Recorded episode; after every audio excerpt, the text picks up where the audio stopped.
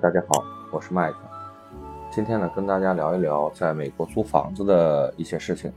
呃，首先，呃，第一个问题，美国租房子是否一定需要签合约？我们说，在美国租房子，租约可以是口头的，也可以是书面的。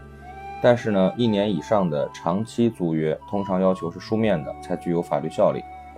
口头合约呢，达成的协议也可以具备法律效力。但是随着时间的推移，双方对合约的记忆和理解可能都有变化，再加上呢口说无凭，经常会产生不必要的纠纷及误会，所以最好双方签署书面的合约是最好的。那么我们说书面的合约一定要仔细阅读，因为有时候呢租约会有特别的规定或条款，同时呢留意合约上留空的地方是否在你签字之前已经填写完整。签字之后，你有权索要一份复印件。租房的时候呢，向房东或到或者是经纪人索要房东的名字、地址、电话。遇到紧急情况或者需要房东修理呃屋内设施的时候，可以及时通知房东或者其代理人。房客可以要求房东将其联络电话写入合约。第二个问题，是否所有租房合约都一样？我们说这不是的。租房合约主要有两种。一种是固定期限的长期租约，二是呢每周或者每月的短期租约。除非你违反长期租约或者短期租约规定，否则房东不能擅自更改租约期限或者加租，房东也不能在租约到期前让你搬走。短期租约并没有一定的期限，直到你决定搬出或者房东要求你离开。如果你要搬走，需要提前提前三十天通知房东。如果房东要加租，加租幅度在百分之十或以下，必须提前三十天以书面形式通知租客；加租幅度在百分之十以上的呢，则要提前六十天。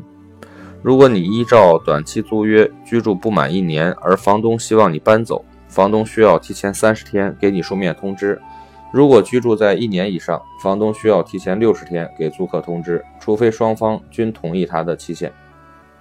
如果你没有依照没有依照合约支付租金，或在租屋内呢从事一些非法的活动，比如说吸毒贩毒，房东可给你三天的提前通知，要求你马上缴租或者停止非法活动。如果租客没有交租或者继续从事非法活动，房租房东可以在三天后到法院申请驱逐令。第三，合约看起来像是官方文件一样打印好的，我可以更改书面合约吗？不要被这些正规打印好的表格所迷惑。房东所提供的合约表格大都偏袒房东，里面的内容都可以通过双方协商进行改动，只要房东同意，在你签字前是可以修改的。可是合同上直接划去双方都同意删除的部分，或者进行补充，双方都必须在更改的地方注明各自的姓名缩写。如果合约说房子各项条件良好，而你没有机会检查，你可以在该条款上注明有待检查。很多人都是直接从网上下载打印合同，其中有些条款呢，由于法律的更新，现在已经无效。你不会被这些已经过时或者违法的条款所制约。例如，合同可能说，如果你因为建筑物没有按时维修而受伤，房东不负责。但是这样的条款在法律上不是生效的。或者合同规定你不能自己维修，然后从租金中扣除维修费用。但事实上，如果你通知房东维修，而房东置之不理，你依法可以先维修，然后事后呢从租金中扣除你预付的这个修理费用。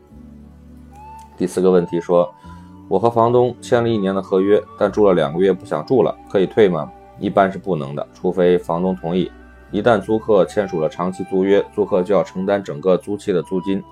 纵然使租客搬走不住，房东仍然有权要求租客所有的租租金。法律规定，房东有责任在租客搬走后尽最大努力找到新的租客，但是签署长期租约的租客必须向房东支付控制期间的租金。第五个问题说，除了合约之外，我还需要支付其他费用吗？在签署合约时，房东有权利要求租客支付以下费用：预先支付最后一个月的房租、押金、清洁费或者信用背景调查费。除要求支付租金外，房东可能要求押金。押金主要是房东为了保证自己的财产免受不必要的损坏，在租客搬走后，房东可以从中扣除租客损坏房屋的费用以及清洁费用。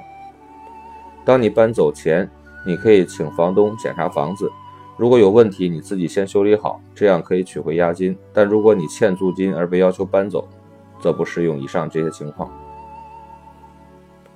第六个问题是，我的租约到期如果没有续签会怎么样？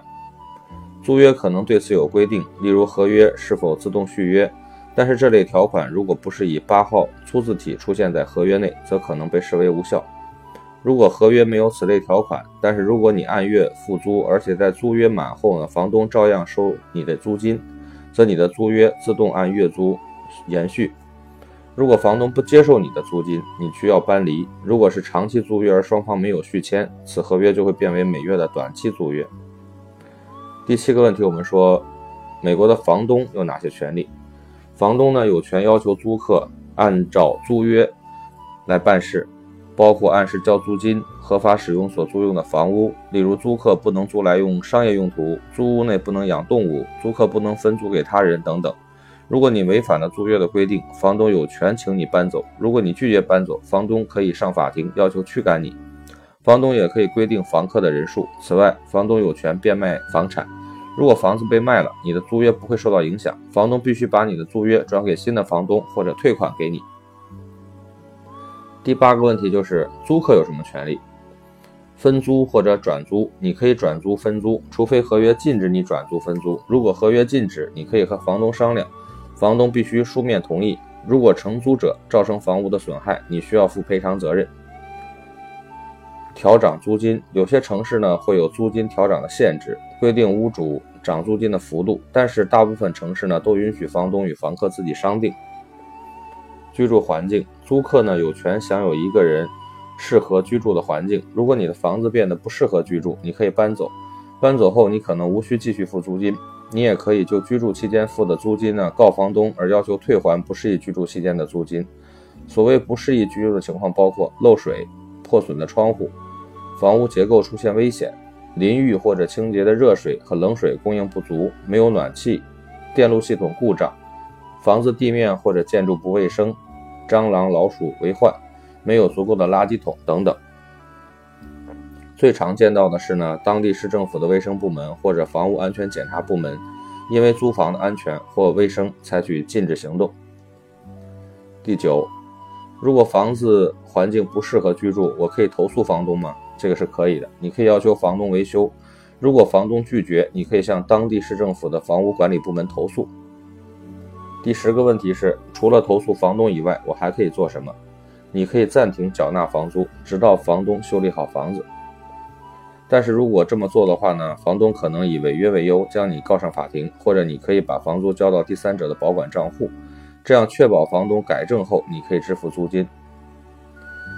无论如何呢，你应该书面通知房东，向其解释你准备怎么做，同时要预留房东合理的时间进行维修。第十一个问题是，房东可以未经我同意进入房子吗？是可以的，但只有在紧急的情况下才允许。例如，你楼上的浴缸水满了，房东有权在你不在家的情况下进行查修水管。如果是非紧急情况，房东必须提前二十四小时通知你，而且进入的时间必须是白天工作时间。第十二个问题是，我的租屋被人入户偷盗，房东要负责吗？一般是不会的，除非。该租屋经常被偷，而房东置之不理，不采取任何的补救措施。房东所购买的责任保险呢，赔偿租客在租屋外面楼梯、停车场、游泳池等公共场所发生人体伤害，而不负责租屋内的财产损失。租客如有贵重的物件，应该到银行申请保险柜，将一些贵重的物品呢和文件放在保险箱内。如果有必要的话呢，租客也可以购买租客保险。如果租屋发生火灾而租客财产受损，房东的保险应该作为赔偿。为了保护自己的财产以及避免将来维修的纠纷，啊，租客可以在迁入前先对租屋的状况进行录像或拍照，在搬入后呢，再对屋内的所有财物录像拍照，最好能显示出每次拍照的时间。